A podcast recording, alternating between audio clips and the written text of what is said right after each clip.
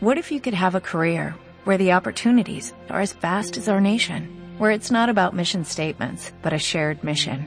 At U.S. Customs and Border Protection, we go beyond to protect more than borders, from ship to shore, air to ground, cities to local communities. CBP agents and officers are keeping people safe. Join U.S. Customs and Border Protection and go beyond for something far greater than yourself. Learn more at cbp.gov/careers. Avon Simple Delicate presenta. El verano ya está aquí. Marta de Baile, solo por W Radio. Regresamos.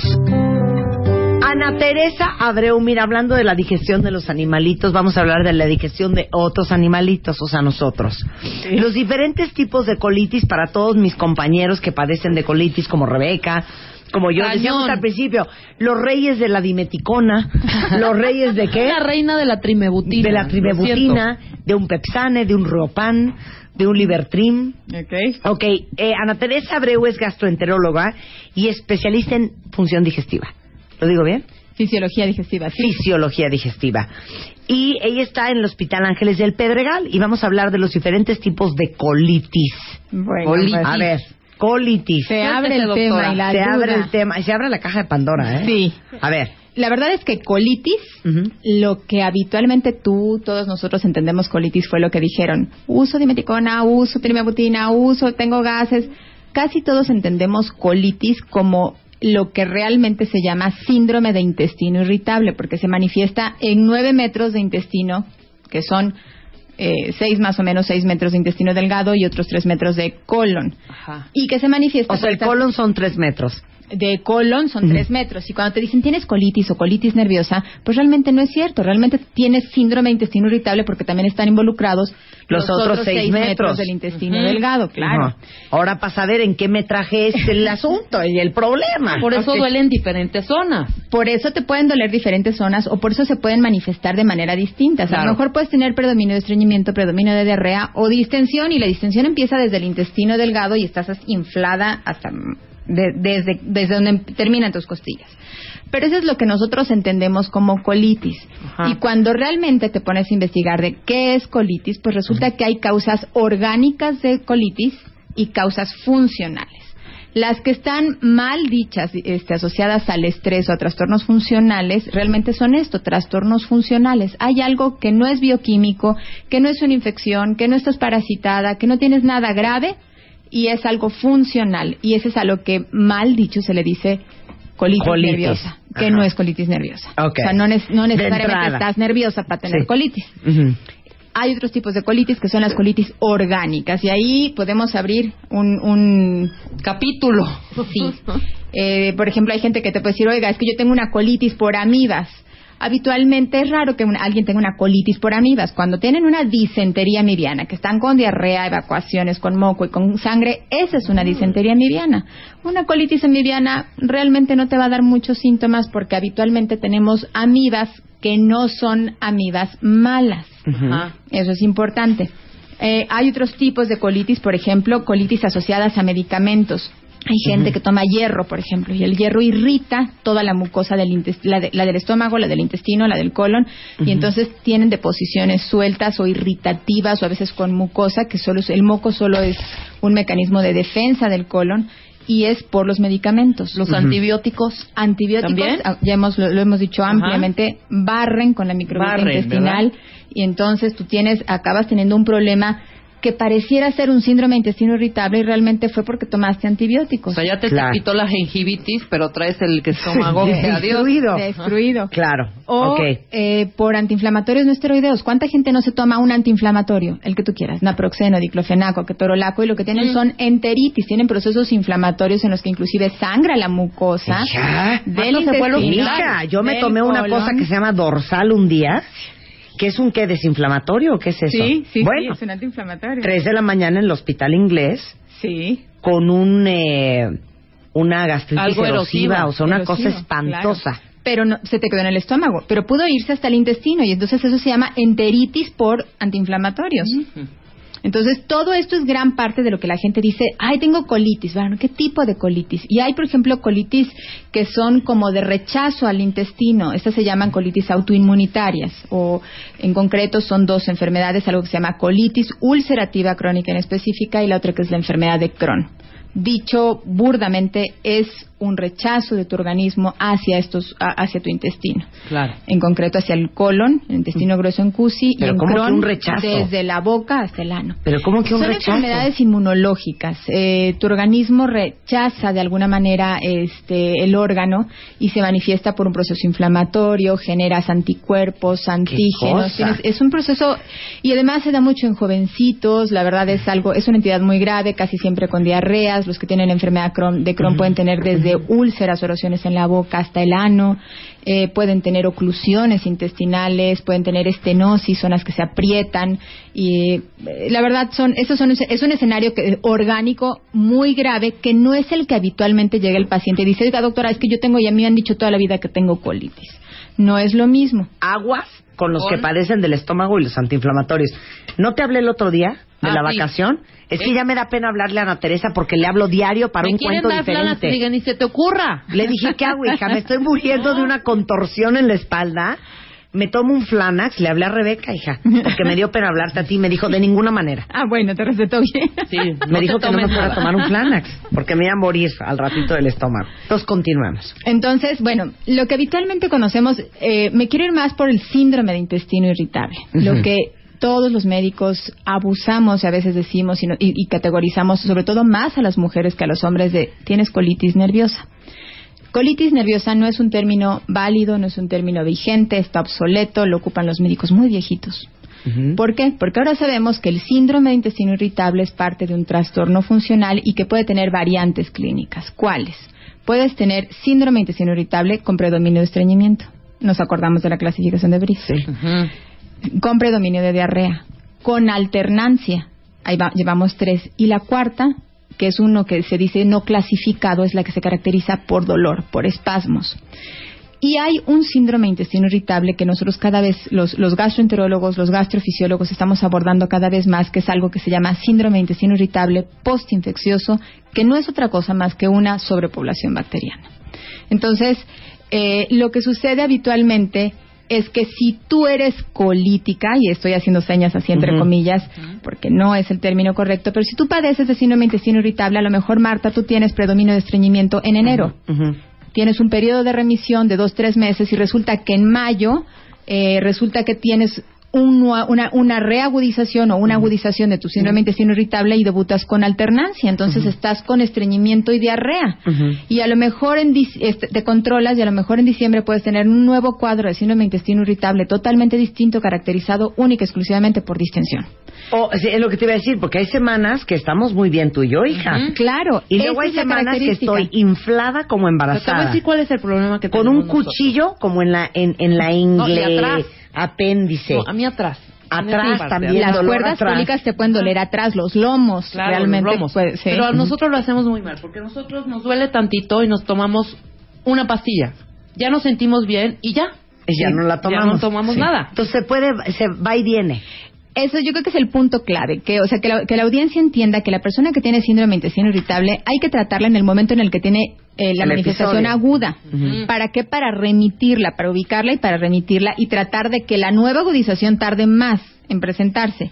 Pero la colitis no se le va a quitar jamás. Oh, el síndrome ¿qué? de intestino No me digas. ¿Qué? Sí, perdón. Hija, lo Pero- hubieras dicho con más suavidad, A ver. o sea, más amable. Pónganme la o sea, vamos a de- seguir esclavos del Libertrin toda la vida. No, no. El síndrome, no, porque realmente estos medicamentos se usan dependiendo de qué es lo que predomine. Habrá veces que ocupemos medicamentos que a lo mejor hagan el excremento un poquito más duro, habrán otros que funcionen más con acción una antiespasmódica, anticólico. Podremos usar combinaciones de agentes de, de- de probióticos de algunos microorganismos.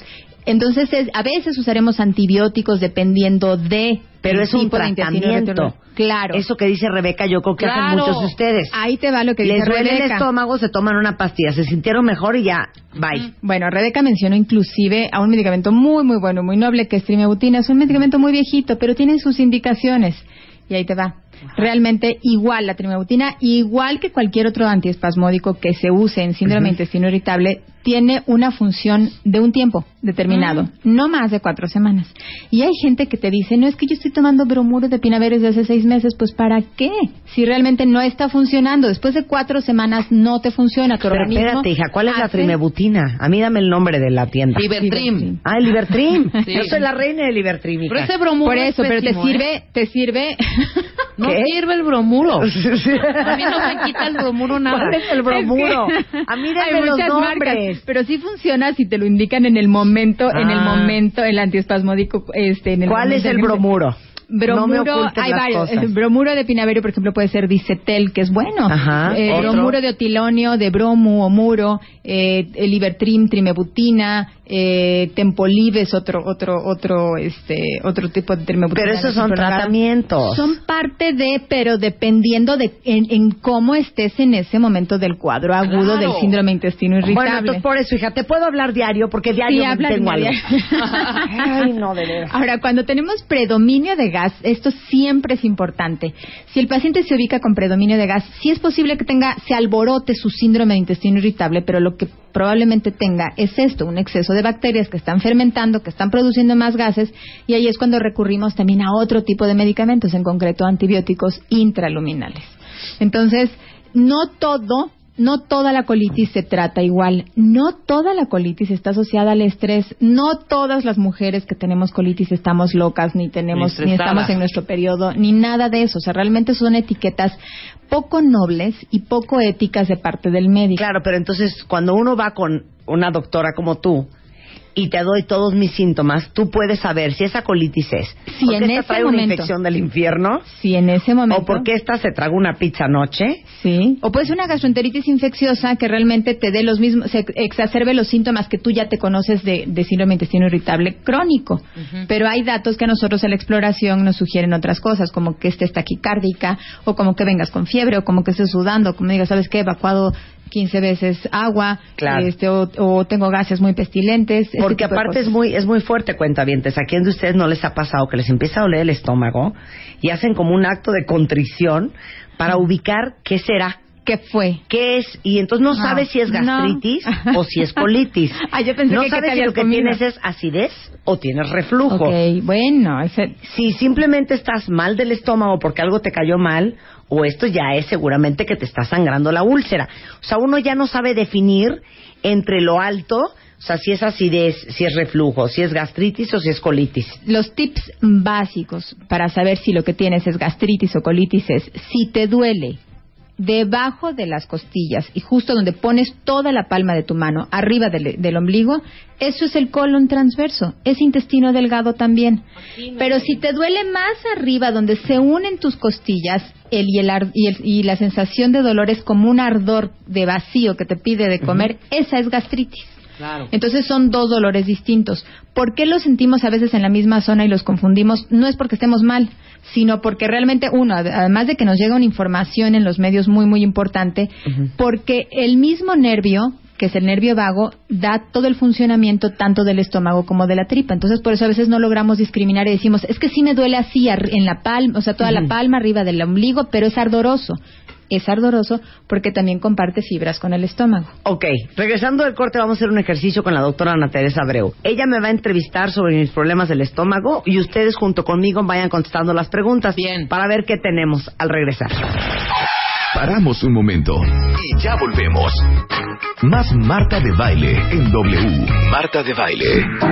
Estamos de regreso en W Radio platicando con la doctora Ana Teresa Abreu, que es gastroenteróloga, pero especialista en fisiología digestiva, sobre los tipos de colitis. Entonces vamos a hacer un ejercicio bien bonito, porque ya leí el Twitter y hay muchísimas preguntas con muchísimas variables de, para saber qué, qué es lo que tienen ustedes, cuentavientes. Bueno, entonces ya estoy aquí, yo padezco el estómago, doctora, y por eso la vine a ver. Comencemos. ¿Cuáles son tus síntomas?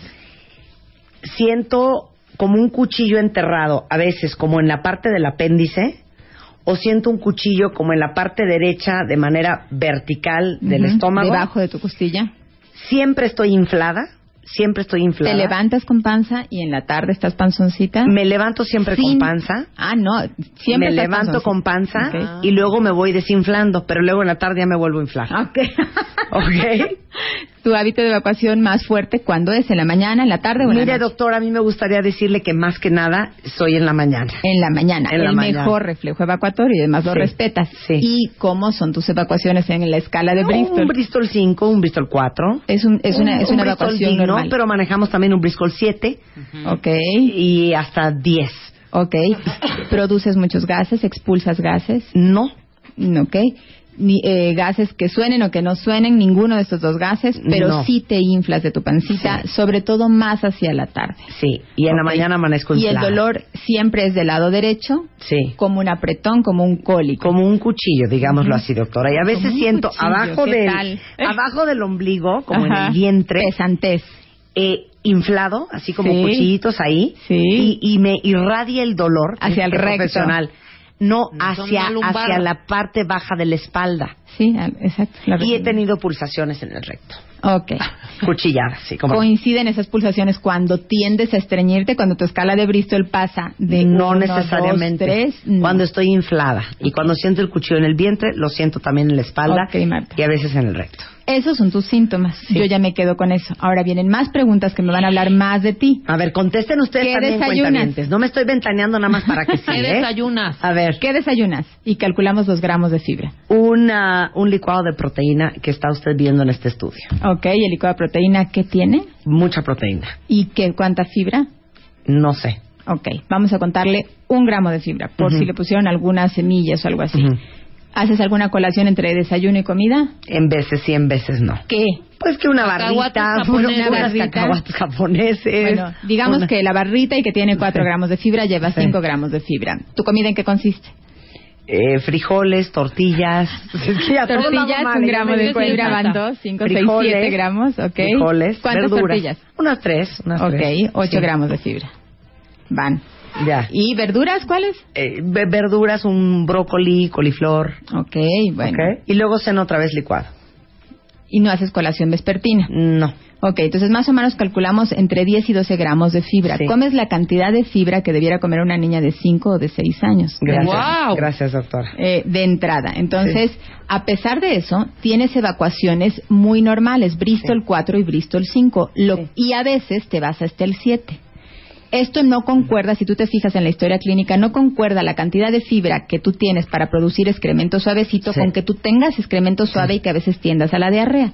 Entonces tienes un síndrome de intestino irritable con alternancia entre la normalidad y la diarrea y además hay que entender que si no tienes un aporte de fibra, muy probablemente esas evacuaciones Bristol 4 y 5 no sean reales tuyas por aporte de- dietario, sino que realmente siempre estás tendiendo a estar laxada o, o, o, o- o Suelta, con- suelta, suelta. suelta, doctora, Eh, suelta. Entonces, o suelta. Entonces, por eso es que tienes estos dolores. ¿Qué te ocasiona esa sensación de que sientas un cuchillo? Un espasmo. El colon es un órgano hueco, el intestino y el colon es un órgano hueco. Y del lado derecho que está lo que llamamos el colon ascendente, porque sube del lado derecho, luego viene la parte transversa debajo de las costillas y luego baja sobre el del lado izquierdo y llega hasta el recto. Entonces, el colon ascendente, que es el que está tratando de empujarte todo para la salida es el que se te está apretando más y estás teniendo más espasmo. Hay que saber por qué tiendes a la diarrea. Entonces, probablemente tu caso en particular sea un síndrome intestino irritable postinfeccioso o una sobrepoblación bacteriana. Tan tan. ¿Vieron qué bonito? Sí. Bueno, todo eso les va a hacer la doctora cuando la vayan a ver ustedes. Claro. La Pero- parte importante es tocarte el abdomen, ver si en verdad estás distendida. A ver, como tú tócasela dices. ahorita, Ah, Teresa. Sí, A ver, ven, ven, ven, ven. A ver, ven, tienes- tienes ven. que estar en plano, acostada. Ah, ya me voy a acostar. eh, que ¿Se si me- ¿Se va a acostar Marta ahorita en Me el voy a piso? acostar ahorita. No, en el piso no, hija. ¿Dónde? En la mesa. me Bueno, acá en la mesa. diablo. Me voy a acostar en la mesa. Y ahorita la tú ven doctora narrando. Ana Teresa. No, bueno. o sea, Ya me acosté con el micrófono Puedes aquí. agarrar el micrófono con toda confianza, mi querida Ana Teresa, para que vayas diciendo Ok. por ahí. Ok, del lado derecho. Deberías estar con tu pantalón y los chones. Ay, bueno, doctora, pero no me puedo Ah, hue- encuerar el aquí. huesito de la cadera. Ahí está. Ahí, la Ahí panza bien está. descubierta. Y entonces la exploración del abdomen empieza en el sentido contrario. Ujú. Que las manos no están limpias. Aquí está Ajá. espástica, Marta. ¿Te duele? Sí, me duele ahí, claro, ahí Y también. También, estás toda espástica. Ajá. Ve, doctora, y usted que no me hace caso y no me toma. Ay, ahí me duele Sí. cañón. No, ya aquí está, sí. ¿Tienes, Hija, tienes- me estás enterrando los dedos, Ana No tengo ni uñas, ve. A ver, a ver. Pero estás toda espástica. Todo el marco cólico, colon descendente, Ajá. está espástico. El transverso no está mal, pero Ajá. el colon ascendente también está espástico. Entonces estás acumulando aire aquí, que aquí es donde te sientes En medio, claro. y te sientes aquí siempre con este dolor en, las- en, eh, en- en el lado derecho y e izquierdo. Y esas son las Pero cuerdas cuando tocas cólicas. a un paciente, para los cuentavientes que te vayan a ir a ver, cuando tocas a un paciente, ¿qué, qué, sen- qué sentiste ahorita? Eh, se siente el colon, haz de cuenta, tal, tal cual como una cuerda, como una soga dura. De hecho, sientes el borde como, como, como, Como cae, brinca. Como, como brinca.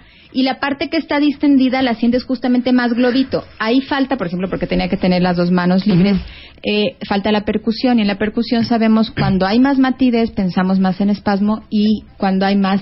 O sea, eh, ¿a cómo suena el estómago? En la tripa. Ay, no. A ver, agárrale tú el micrófono. Me voy a volver a subir a la mesa. Espérense, cuentavientes. Vamos a oír cómo suena un estómago espástico. Gracias. Y neta sí suena diferente, ¿eh? ¿Pero por qué te duele ahorita? No sé, ando ¿Estás inflamada desde hace rato. Sí, como llevo como una va. semana mal. Espérate, voy a poner el micrófono en el estómago. Ok.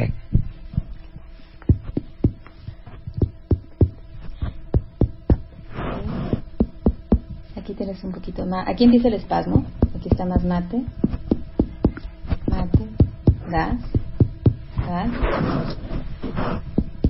Más. Aquí estás muy espástica, que es donde más te duele. Todo este lado es donde estás más espástica. oye diferente. A ver, Claro. haz espástico y, no- y menos espástico. A ver. Aquí hazle. estás. Se escucha como más tabla. Está A más ver. tabla, exacto. Sí. A ver otra vez, tabla. Ajá, una tabla. Y Y todavía como estás más, más, aquí estás todavía más espástica que Hija, no hay que apretar, ¿eh? se movió. Ajá, ahora menos. Aquí hay más Ahí gas. hay, ahí hay, mira. más. Aquí hay más, más gas, aquí hay un tamborcito. Ahí se oye tambor como, Y este como que es hueco. estómago, también más tamborcito. Ya, hija. Mejor ve que te revisen bien. En vez de estar aquí encima de una mesa. Ya, ya me levanté de la mesa. Dios mío, ya estoy agotada. Esta manipulación siento que me va a desatar una gastritis, doctora. Bueno, entonces, te puede este, provocar un reflejo para evacuar. ¿sí? O sea, entonces ahí ya con el sonido del estómago y del colon. Con el tacto, con el sonido, con el interrogatorio, eh, con la historia. A lo mejor tú me dices, es que yo nunca antes tenía diarreas y ahora vivo con diarreas. Estos pudieran, eh, también hay cosas importantes en el síndrome de intestino irritable, datos de alarma.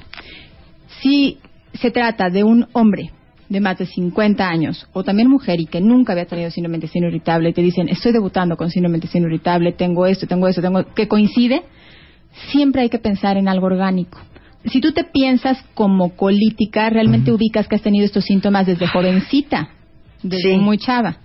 Entonces, la gente que nunca ha tenido esto y de repente debuta con síntomas eh, típicos o muy comunes eh, o caracterizables con síndrome de intestino irritable, pero es su primer episodio y tienen más de 50 años o más de 45 años, hay anemia, rectorragia, o sea, sangran por el recto o algún otro dato como pérdida de peso, por supuesto que no se trata de síndrome de intestino irritable y hay que buscar una causa orgánica, porque puede ser un tumor, puede ser un pólipo, puede ser CUSI, puede ser cualquier otra cosa de las causas orgánicas de la colitis. Dios de mi vida. Ya te voy a hacer una pregunta que no quiero hacer, pero la voy a hacer. A ver. Los que padecemos mucho del estómago, ¿podemos desarrollar cáncer de colon? No. Ay, bendito sea el síndrome de intestino irritable Vas a realmente preguntar. No queremos saber. no, no, pero el que tiene más predominio de estreñimiento, ese sí tiende a desarrollar más cáncer de colon. Eso sí. Ese O sí. sea, si tienes diarrea diario, ni te preocupes. No, tampoco. no, no es normal vivir así, pero, pero no, te, no te preocupes tanto realmente. O sea, por Sí. supuesto, una diarrea puede traducirse en Sí, otras sí, cosas, sí, sí, sí, mala sí. absorción intestinal, que te desnutras, que no Claro. tengas absorción de algunas cosas, pero si tú tienes una dieta pobre en fibra, de entrada, tú estás rascándole a padecer un cáncer de colon, sí. La fibra siempre es protectora de un Entonces, ¿qué de compro? ¿Te metamucil?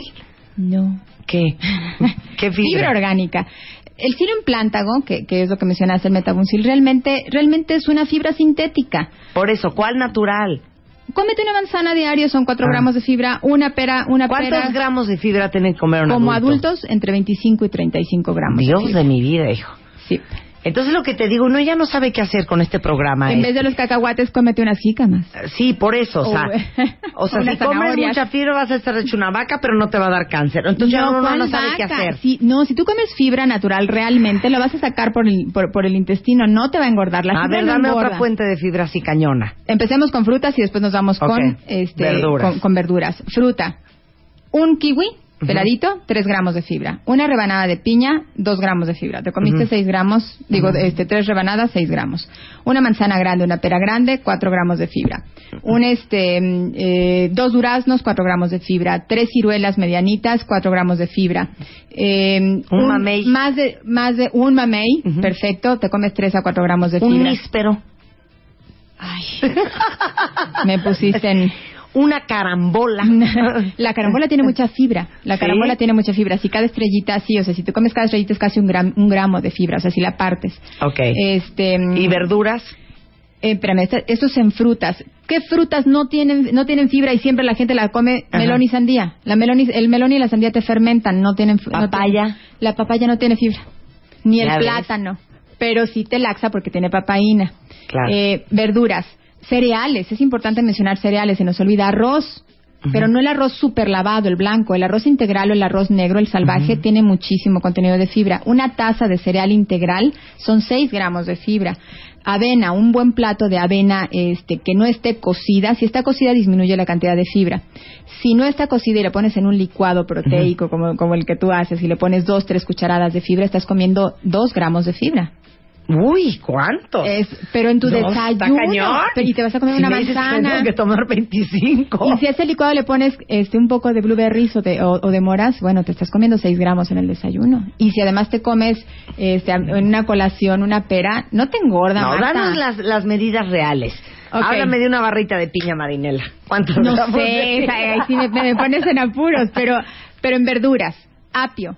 Que te comas un- una varita de apio son 3 gramos de fibra. Eh, medio pepino, igual, 3 gramos de fibra. Jícama, 4 a 6 gramos, dependiendo de la cantidad de jícama que comas. Esa es pura agua. Eh, este, dime qué otras verduras, espinacas, acelgas, una ración que implique varias, más de 3, 4 hojitas, tienes en promedio de 5 a 6 gramos de fibra por ración de ensalada. Entonces, eh, esto es lo importante, o sea, que comamos la fibra. Por supuesto que se valen los taquitos al pastor que me decías. Mm. Una tortilla, una tortilla de maíz te da un gramo de fibra. Entonces te comes tus tres tortillas de maíz en el transcurso del día, te estás comiendo tres gramos de fibra, pero métele más. Claro. Este, Frutas y verduras, más frutas que nada. y verduras. Sí, por supuesto. Bueno, Ana, pues te queremos, Ana, te Te queremos. dejé preocupar. Me dejaste preocupadísima. A ver en qué me meto la fibra hoy. 25 gramos diarios. Pues échate que. Y agua. Si comes fibra y no Un tomas agua, te estriñes. ¿Un Olbran? ¿Eso no tiene un chorro agua. de fibra? Sí, tiene aproximadamente 6 Bran gramos. flakes. Pero el que tiene pasitas que y, tiene y, pasitas, este, sí, y almendras, bueno. semillas. Se nos olvidó mencionar las semillas. Las semillas son ricas en fibra, ricas en omega 3. Yo ricas como en- muchas nueces. Eso es, eso es muy bueno. Son grasas monoinsaturadas, te da bonita piel, te da bonita... Ya, ya estoy como Eugenia. Sí, sí, sí. Pero realmente te ayuda mucho. Eh, y desde el punto de vista nutricio es bueno. Y desde el punto de vista digestivo todavía es mejor. Entonces tienes una ganancia terapéutica desde el punto de vista como Ahora, paciente y como ser humano. Antes de que te vayas, se me olvidó hacerte un par de preguntas que A son muy importantes, que de hecho un cuentaviente hizo esta pregunta. ¿Cuáles son las cosas mortales para los que padecemos de síndrome de, de- de colon irritable o como se llama? Lentejas, Lentejas, habas, frijoles. garbanzo, chicharejote y lechuga y calabazas. Rábanos. Sí. Son terroríficos. Entonces vas a producir Hijo, para mí grasa. terrorífico, terrorífico. ¿Qué? Ahí te van dos cosas bien raras. El chocolate me escapo de morir. O ¿Pero sea, qué yo sé que me como un chocolate? chocolate ¿Pero qué y inflama? automáticamente me va a inflamar el estómago. No, a mí sabes qué Son los me carbohidratos. mata. Entonces tienes sobrepoblación bacteriana. A lo mejor tu síndrome de intestino irritable es más por sobrepoblación. A nadie le cae mal el chocolate No, más a mí, que a mí. a mí sabes El qué? chocolate causa reflujo, eso sí. Causa reflujo porque relaja el esfínter esofágico inferior. Ah, ¿sí? ¿Qué? ¿Eh? Cállate. El, el chocolate no. Tú, es que tú eres rara. Tú No, hija. raro. El chocolate yo No. me muero. Automáticamente A mí la col, a sentir la col, No, la col es me puede- pero súper ¿Y indigesta. sabes el otro día que, que hice? Habían unos, El unos no, habían No. unas deliciosas, deliciosos brócolis hervidos. Me los comí- me comí dos. Adiós. Sí, no, sí. Valí Col, gorro. coliflor, brócoli, lechuga, calabazas, rábanos, te generan gas. A Por fuerza. eso es, me cayó Ok, de gusto la calabacita. Pero son muero. carbohidratos. Tú estás, tú, si te fijas, asocias muchos carbohidratos que te generan gas. Entonces, Sí. muy probablemente lo que tengas es un exceso de bacterias que te fermentan cualquier carbohidrato. Claro, ¿sí? y Ahora come muy pregúntenle a mal. la doctora si me ha curado. No, y veras. come, es que aparte come muy mal, muy, muy mal. Ella cree que con sus cosas estas de proteína. No, hija, eso no es. Sí, tómate tus licuados de proteína. mira quién habla. Pero a la hora de la comida. Para la hora de la comida, Gracias, bueno. Hoy es- California hoy en parte- Kitchen, Oh, por cierto. Claro, hoy en particular. nuestras pero no come bien. Claro, gran parte de todo de tu intestino es comer Ni desayuna Bueno, bien. espérate, te voy a decir otra cosa que según yo es mortal. A ver. Y es de las cosas que más me gustan en el mundo mundial internacional. ¿Qué? Las cerezas. Ay, bueno, mi hija Sí. es adoradora de las bueno, cerezas. yo me Es como cinco cerezas, por no decir cien. ¿Pero cómo te las comes? ¿La Ah. fruta normal No, o la en almíbar? No, la fruta. Ok. Y me escapo de morir una hora después. Pero no es por la cereza, te puedo asegurar que es por los carbohidratos que tiene la cereza. Claro. Tú tienes un exceso de bacterias que fermentan todo. ¿Qué tiene carbohidratos? Un vaso de leche, Sí. un, pa- un pedazo de pan, un pedazo de carne tiene una ración de carbohidratos, por supuesto. Entonces, ahí es cuando das antibióticos especiales para eso. O sea, eres un caldo de bacterias. ¿El floratilo, cómo se llama? El Flornorm. Sí, es rifaximinal. Tienes bacterias. Ya, deja de gritarme. Acéptalo. Estoy Todos- tratando de todos curarme yo y a todos. ¡Cochina! No, todos debemos tener bacterias. Na- esa teoría de que nadie debe tener, o sea, que el intestino limpio no. ¿Eh? Es una, una putrefacción. No, ¿De dónde? bueno, No. Ana Teresa, para todos los que necesiten un gastro, pero especialista en fisiología digestiva, la doctora Ana Teresa Abreu está en el Hospital Ángeles del Pedregal. Ahí va el teléfono. Gracias. Planta baja 11 es 5652 2011 extensión 3011 y pues ahí estamos. Enfrente Miren, del miren, Starbucks del Spider-Man, que es el hombre más sí. disciplinado sobre la faz de la Tierra, él se toma el tratamiento completo de Ana Teresa y es otro, ¿eh? Y pueden claro. repetir, Y es otro. claro, son ciclos, por supuesto. Son ciclos, más Sí. que nada. Gracias, Ana. Un beso a todos. Un placer Gracias. tenerte aquí. Bye. El verano ya está aquí. Marta de baile, solo por W Radio. Continuamos. Avon Simple Delicate presentó